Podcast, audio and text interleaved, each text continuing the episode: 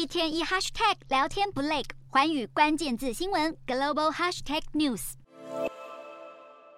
中国国防部长李尚福自上个月底就不见身影，外界传言已久，李尚福可能已遭解职。路透社引述多名消息人士报道，李尚福因涉及军事装备采购相关的贪腐案而遭调查。不过，部分观察人士认为，李尚福落马或许是美中重启军事谈判的转机。李尚福在二零一八年担任中共中央军委装备发展部部长期间，因向俄国购买苏凯三十五战机与 S 四百飞弹，遭美国列入制裁名单。因此，自李尚福今年就任防长后，北京就要求华府撤掉对他的制裁，以扫除两国军事沟通的障碍。而在台海、南海，紧张加剧的情况下，美国也对两国缺乏沟通感到忧心。消息人士指出，中国领导阶层目前将重点放在国内经济衰退的问题，而美国也希望在二零二四总统大选前改善双方关系。